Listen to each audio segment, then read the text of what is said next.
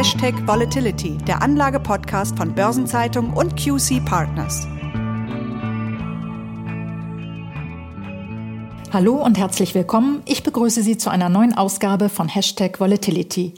Mein Name ist Christiane Lang, ich bin Redakteurin bei der Börsenzeitung und ich spreche mit Thomas Altmann, Partner und Leiter des Portfolio Managements bei QC Partners.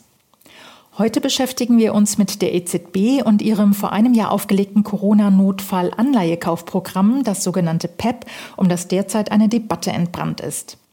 Herr Altmann, die EZB hat im März ja beschlossen, im laufenden zweiten Quartal die wöchentlichen Wertpapierkäufe im Rahmen dieses Pandemic Emergency Purchase Program, kurz PEP, zu erhöhen. Zu den Gründen kommen wir auch gleich noch. Aber zuerst vielleicht einmal, wie ist das Programm nach einem Jahr zu bewerten? Werden die Ziele erreicht? Hier schauen wir zunächst zurück auf den März des letzten Jahres. Als PEP aufgelegt wurde, waren die Börsen in Aufruhr. Die Aktienmärkte waren im freien Fall, die Renditespreads haben sich dramatisch ausgeweitet. Das sehen wir vor allem, wenn wir auf den systematischen Stressindikator schauen, den auch die EZB im Blick hat. Dieser schwankt zwischen 0 auf der Unter- und 1 auf der Oberseite, wobei die 1 maximalen Stress symbolisiert. Im März 2020 hatten wir hier einen Wert von plus 0,7, der damit nur noch knapp unter dem Maximalwert aus der Finanzkrise lag. Nach dem Start des PEP-Programms ist dieser Stresswert innerhalb von vier Monaten auf 0,1 zurückgegangen. Die EZB hat die Märkte mit Hilfe von PEP also stabilisiert. Darauf darf die EZB stolz sein. Und genau deshalb fällt die Bewertung von PEP durch die EZB auch zu Recht positiv aus. Mhm. Jetzt heißt unser Podcast ja Hashtag Volatility. Können Sie diesen Stress und die anschließende Beruhigung denn auch an der Marktvolatilität festmachen? Definitiv. Und dafür müssen wir gar nicht weit in die Ferne schauen.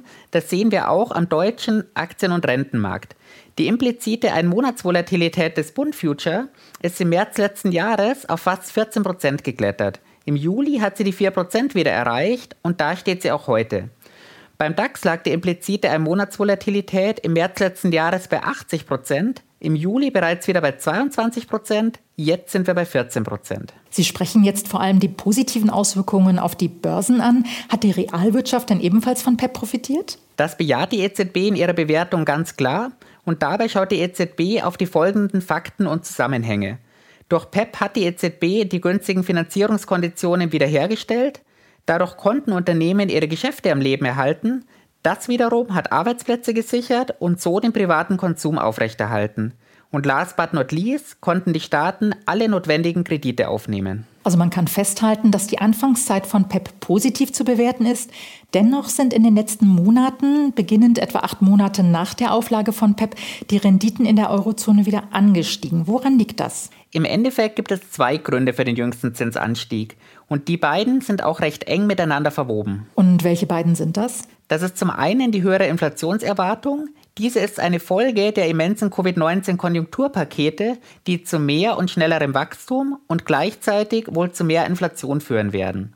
Gleichzeitig werden diese Konjunkturpakete zu großen Teilen über Schulden, also über neue und zusätzliche Staatsanleihen finanziert. Kommen wir mal zur Inflationserwartung. Sie sagen, die ist gestiegen. Auf was müssen wir uns hier einstellen? Die EZB prognostiziert für das laufende Jahr 2021 jetzt eine Inflationsrate von 1,5 Prozent. Das ist eine Erhöhung um 0,5 Prozent im Vergleich zur vorherigen Prognose. Für 2022 und 2023 rechnen die Notenbanker wieder mit abnehmendem Inflationsdruck und gehen von 1,2 bzw. 1,4 Prozent aus. Diese Werte liegen zwar allesamt noch immer mehr oder weniger deutlich unter dem EZB-Zielwert von knapp unter 2 Prozent, allerdings wären schon die 1,5 Prozent der höchste Wert seit drei Jahren. Die 2% wurden ohnehin seit 2012 nicht mehr erreicht. Und noch einmal zur Erinnerung, 2020 sind die Preise in der Eurozone um 0,3% gesunken. Das war übrigens der stärkste Preisrückgang seit der Einführung des Euro. Und was sagen die Wachstumsprognosen? Wird die höhere Inflation mit höherem Wachstum einhergehen? Die EZB hat ihre Prognose für dieses Jahr zwar auf 4% erhöht, das bedeutet aber auch, dass der Rückgang von 6,6 Prozent aus dem Jahr 2020 in diesem Jahr bei Weitem nicht aufgeholt wird. Dazu stagniert die Arbeitslosenquote in der Eurozone seit einigen Monaten auf erhöhtem Niveau. Das heißt also, es reicht noch nicht und die expansive Geldpolitik muss noch weiter angekurbelt werden. Kommen wir zu Ihrem zweiten Punkt, Herr Altmann, dem höheren Angebot an Staatsanleihen. Wie stark hat sich das ausgeweitet? Ende Februar betrug die Verschuldung der Euro-Staaten insgesamt 9,4 Billionen Euro. Das ist alleine in den ersten beiden Monaten dieses Jahres eine Zunahme um 210 Milliarden Euro. Ein Jahr davor, im Covid-Jahr 2020, wuchsen die Schulden um eine stolze Billion.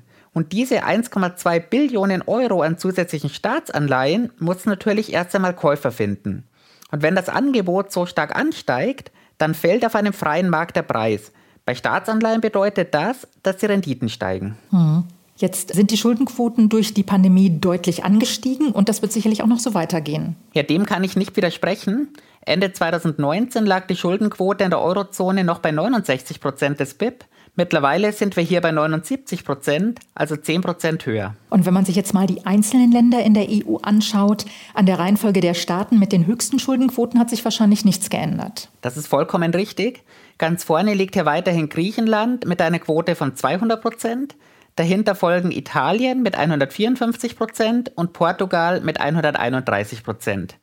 Schauen wir aber mal auf die absolut höchsten Schuldenberge. Dann lautet die Reihenfolge hier Frankreich auf Platz 1, gefolgt von Italien auf Platz 2 und Deutschland auf Platz 3. Interessant finde ich darüber hinaus das Verhältnis zwischen Schulden und Bevölkerung, also die Pro-Kopf-Verschuldung. Okay, und wie sieht das denn hier aus? Auf Platz 1 liegt hier Irland mit Schulden von gut 43.000 Euro pro Einwohner. Dahinter folgen Belgien und Italien mit 38.000 bzw. 35.000 Euro pro Einwohner. Deutschland liegt hier im Mittelfeld mit einer Pro-Kopf-Verschuldung von etwa 26.000 Euro.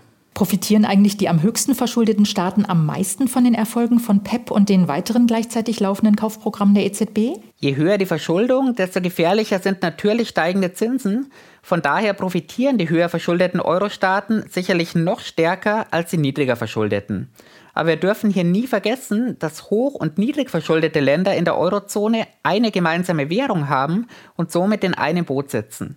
Von daher ist für alle wichtig, dass das Vertrauen in den Euro als stabile Währung hoch bleibt. Darüber hinaus gibt es natürlich auch Profiteure im Bereich der Unternehmen und der privaten Haushalte.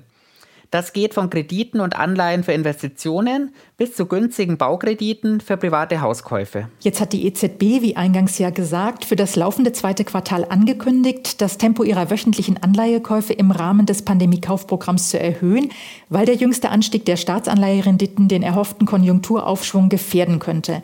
In Deutschland sind die Renditen zehnjähriger Staatsanleihen in der Spitze um 0,47 Prozent angestiegen. Beim zehnjährigen Euroswap-Satz ist der Anstieg mit 0,43 Prozent noch etwas geringer geringer ausgefallen. Ist das tatsächlich schon ein Alarmsignal für die Wirtschaft? Ja, die Antwort auf diese Frage ist nicht ganz einfach und ist sicherlich auch eine Frage des Blickwinkels. Auf der einen Seite liegen die zehnjährigen Renditen aller Euro-Staaten trotz des jüngsten Zinsanstiegs bei weniger als einem Prozent und damit weiterhin auf einem historisch niedrigen Niveau. Gleichzeitig sind die Renditespreads von Ländern wie Griechenland und Italien trotz eines aktuell leichten Anstiegs weit unterhalb ihrer historischen Durchschnitte. Wir dürfen hier nicht vergessen, dass wir vor Beginn dieses Zinsanstiegs im Herbst des letzten Jahres noch neue Allzeittiefs bei den Renditen der Euro-Staatsanleihen hatten. Sie sagten auf der einen Seite, ähm, was ist auf der anderen Seite? Auf der anderen Seite verteuert natürlich auch der bisherige Zinsanstieg die Finanzierung neuer Staatsanleihen und die Refinanzierung fälliger Staatsanleihen. Denken wir jetzt noch einmal an die zusätzlichen 1,2 Billionen Euro Schulden, die seit Anfang letzten Jahres gemacht wurden. Ein Zinsanstieg um 0,4 Prozent schlägt hier mit zusätzlichen Zinskosten von fast 5 Milliarden Euro zu Buche. Und wie sieht dann Ihr Fazit aus? Also wie groß ist die Gefahr für das Wirtschaftswachstum? Ja, die Finanzierungskonditionen sind zwar weiterhin günstig, aber sie sind eben nicht mehr so günstig, wie sie noch vor wenigen Monaten waren. Damit haben wir vielleicht noch nicht die ganz große Gefahr für das Wirtschaftswachstum, aber zumindest einen Bremseffekt. Und das reicht, dass die EZB ihre Anleihekäufe jetzt erhöht? Vollkommen richtig. Denn ohne hier kritische Marken preisgeben zu wollen, zeigt die EZB damit, dass sie Renditeanstiege nicht unbegrenzt akzeptieren will und auch nicht unbegrenzt akzeptieren wird. Die EZB betont ja lediglich, dass die Finanzierungsbedingungen günstig bleiben sollen. Mittel für diese Maßnahmen hat die EZB genügend. Seit dem Start wurde das Volumen des PEP-Programms bereits zweimal erhöht, von ursprünglich 750 Milliarden auf jetzt 1,85 Billionen Euro. Und davon steht der EZB noch etwa die Hälfte zur Verfügung. Und wir müssen auch berücksichtigen, dass die durchschnittlichen Käufe im ersten Quartal um ein Drittel niedriger waren als in den ersten drei Monaten nach der Auflage des Programms. Sie haben gerade schon gesagt, dass die EZB keine kritischen Zinswerte nennt. Woran macht sie es denn fest, bis wohin ihre Anforderungen günstiger Finanzierungsbedingungen erfüllt sind? Ja, da hat uns die EZB in einem Blog von Christine Lagarde gewisse Definitionen gegeben. Und zwar separate Definitionen für die Begriffe Finanzierungsbedingungen und günstig. Bei den Finanzierungsbedingungen verfolgt die EZB einen holistischen und facettenreichen Ansatz. Und dieser umfasst die komplette Transmissionskette ihrer Geldpolitik. Dabei geht es sowohl um die vorgelagerten Aspekte, die die EZB als Upstream bezeichnet, namentlich sind das der risikofreie Zins und die Staatsanleihenrenditen, also die Aspekte, die unmittelbar auf das PEP-Programm reagieren. Dazu kommen dann die nachgelagerten Aspekte, die die EZB als Downstream bezeichnet. Das sind die Aspekte, die mit einer zeitlichen Verzögerung reagieren, beispielsweise die Finanzierungsbedingungen der Unternehmen. Und die EZB betont hier, dass sie vor- und nachgelagerte Aspekte, also Up- und Downstream, separat analysiert. Dieser erste Teil klingt schon mal sehr technisch. Und wann gelten die so definierten Finanzierungsbedingungen denn als günstig? Ja, für diese Beurteilung setzt die EZB die jeweils aktuellen Finanzierungsbedingungen ins Verhältnis zu ihrem Wachstums- und Inflationsausblick. Und dieses Verhältnis ist in den Augen der EZB nicht sehr vorteilhaft oder war es zumindest nicht zum Zeitpunkt des Beschlusses, die Aufkäufe zu erhöhen? Genau das ist der Fall. Mit den Spreads der Unternehmensanleihen ist die EZB einverstanden. Sorgen bereiten der EZB aber die höheren Staatsanleihenzinsen. Und das aus zwei Gründen. Zum einen sieht die EZB eine höhere Inflationsrate ja ohnehin als temporär an und zum anderen will die EZB die Aufholung des wirtschaftlichen Pandemieschocks auf keinen Fall gefährden.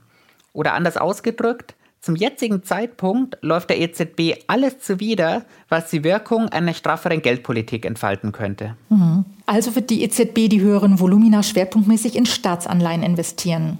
Zum aktuellen Zeitpunkt gehe ich davon aus, die EZB bleibt hier natürlich bewusst vage. Denn PEP ist für die EZB ja das Programm mit der maximalen Flexibilität auf allen Ebenen. Von daher wird die EZB das Kauftempo wohl auch weiterhin antizyklisch verändern. Eben mit höheren Käufen, wenn sich die Finanzierungsbedingungen verschlechtern und mit niedrigerem Volumina, wenn die Finanzierungsbedingungen schon vorteilhaft sind. Dazu kommt, dass die EZB im PEP-Programm zusätzlich zu den Volumina auch bei Anleihearten und Emissionsländern maximal flexibel ist. So kann die EZB eben nicht nur die Höhe der Zinsen, sondern auch die Renditespreads steuern. Dabei betont die EZB aber, dass sie keine Steuerung der Zinsstrukturkurve anstrebt. Jetzt vielleicht noch mal ein anderer Punkt, Herr Altmann. Läuft die EZB mit ihrem Beschluss nicht ihren eigenen Zielen zuwider? Sie will ja seit Jahren die Inflation in Richtung 2% erhöhen. Jetzt ziehen die Inflationserwartungen an und die Renditen mit und dann wird gleich die Bremse gezogen. Auf den ersten Blick mag das natürlich so aussehen. Mit dem Anstieg der Inflationsrate hat die EZB gar kein Problem. Sie sieht den Zinsanstieg allerdings als zu stark an im Verhältnis zu ihrer Inflations- und Wachstumsprognose. Denn oberste Priorität der EZB ist, dass nicht nur die Inflation anzieht, sondern vor allem die Wirtschaft richtig Fahrt aufnimmt. Denn Inflation ohne Wachstum, das wäre so etwas wie das Worst-Case-Szenario. Wenn die EZB schon bei so geringen Zinsanstiegen wie vorhin skizziert gegensteuert, ist denn der Weg zur monetären Staatsfinanzierung noch weit? Das ist ein Verdacht, der sich natürlich aufdrängt. Und unter anderem zielen ja auch beim Bundesverfassungsgericht anhängige Klagen genau auf diesen Aspekt ab. Es ist auf der einen Seite natürlich auffallend, dass die Kaufvolumina der EZB parallel zu den zunehmenden Schuldenbergen der Euro-Staaten ansteigen. Auf der anderen Seite müssen wir aber auch berücksichtigen, dass die EZB ausschließlich am Sekundärmarkt aktiv ist und damit keine direkten Kredite gewährt. Alle anderen Marktteilnehmer haben also die gleichen Möglichkeiten, die schon begebenen Anleihen am Markt zu den gleichen Konditionen zu kaufen. Klar ist natürlich, dass die EZB der mit Abstand größte Akteur am Markt ist und deshalb diese EZB-Käufe erheblichen Einfluss auf das Zins- und auch auf das Spreadniveau haben. Wenn wir mal auf die andere Seite des Atlantiks schauen. In den USA haben wir einen deutlich größeren Zinsanstieg gesehen. Wie geht denn die Fed als bekannteste Notenbank der Welt damit um? Das ist vollkommen richtig. Der Zinsanstieg ist dort deutlich größer. Die Renditen zehnjähriger Staatsanleihen sind in den USA um fast 1,3 Prozent nach oben geklettert. Und damit haben sie ihr Vorpandemieniveau wieder erreicht. Die Fed hält zwar unverändert an ihren monatlichen Anleihekäufen fest, Ansonsten hat die Fed jedoch kaum interveniert. Und das liegt vor allem daran, dass die USA im wirtschaftlichen Erholungsprozess schon deutlich weiter sind. Und woran machen Sie das fest? Ja, sowohl die Wachstums- als auch die Inflationsprognose sind in den USA ein gutes Stück höher. Das liegt unter anderem an den immensen Volumina der Konjunkturpakete, aber auch am schnelleren Tempo der Impfkampagne. Die Fed hat ihre Wachstumsprognose für dieses Jahr zuletzt auf 6,5 Prozent erhöht. Das bedeutet, dass die US-Wirtschaft nach einem Rückgang von 3,5 Prozent im letzten Jahr den Pandemieschock schon in diesem Jahr komplett hinter sich lassen würde. Gleichzeitig erwartet die Fed eine Inflationsrate von 2,4 Prozent. Und ein weiterer Punkt ist die bereits seit April letzten Jahres kontinuierlich sinkende Arbeitslosenquote. Stehen denn die USA damit, anders als die Eurozone, schon vor einer Zinswende? Unmittelbar wohl noch nicht, aber die Zinswende ist deutlich näher als in der Eurozone. Und das sehen wir insbesondere an den Dots der FED-Mitglieder. Von 18 Mitgliedern können sich vier bereits nächstes Jahr einen höheren Leitzins vorstellen, sieben im Jahr 2023. Und damit ist die Wahrscheinlichkeit einer Zinserhöhung in den kommenden Jahren deutlich angestiegen. Also zurück zur EZB. Es bleibt zu beobachten, in welchem Ausmaß sie die Anleihekäufe jetzt intensiviert und ob das Wirtschaftswachstum wie gewünscht an Fahrt aufnimmt. Und die Debatte um den EZB-Kurs geht ja auch schon weiter. Es gibt bereits Stimmen, die nach dem Sommer wieder für eine Verringerung der EZB-Wertpapierkäufe im Zuge des PEP und ein Auslaufen des Programms im März 2022 plädieren. Andere dagegen mahnen hier jedoch zur Vorsicht. Also die Diskussionen werden noch eine Weile anhalten. Herr Altmann, herzlichen Dank. Das war wieder sehr interessant und ich freue mich aufs nächste Mal. Und von Ihnen, liebe Hörerinnen und Hörer, verabschieden wir uns für heute und freuen uns, wenn Sie wieder dabei sind am 28. April, wenn die nächste Folge von Hashtag Volatility erscheint. Bereits am kommenden Freitag, am 16. April ab 7 Uhr morgens, erwartet Sie eine neue Folge des Podcasts 7 Tage Märkte, die Wochenvorschau der Börsenzeitung. Bis dahin alles Gute. Bleiben Sie gesund.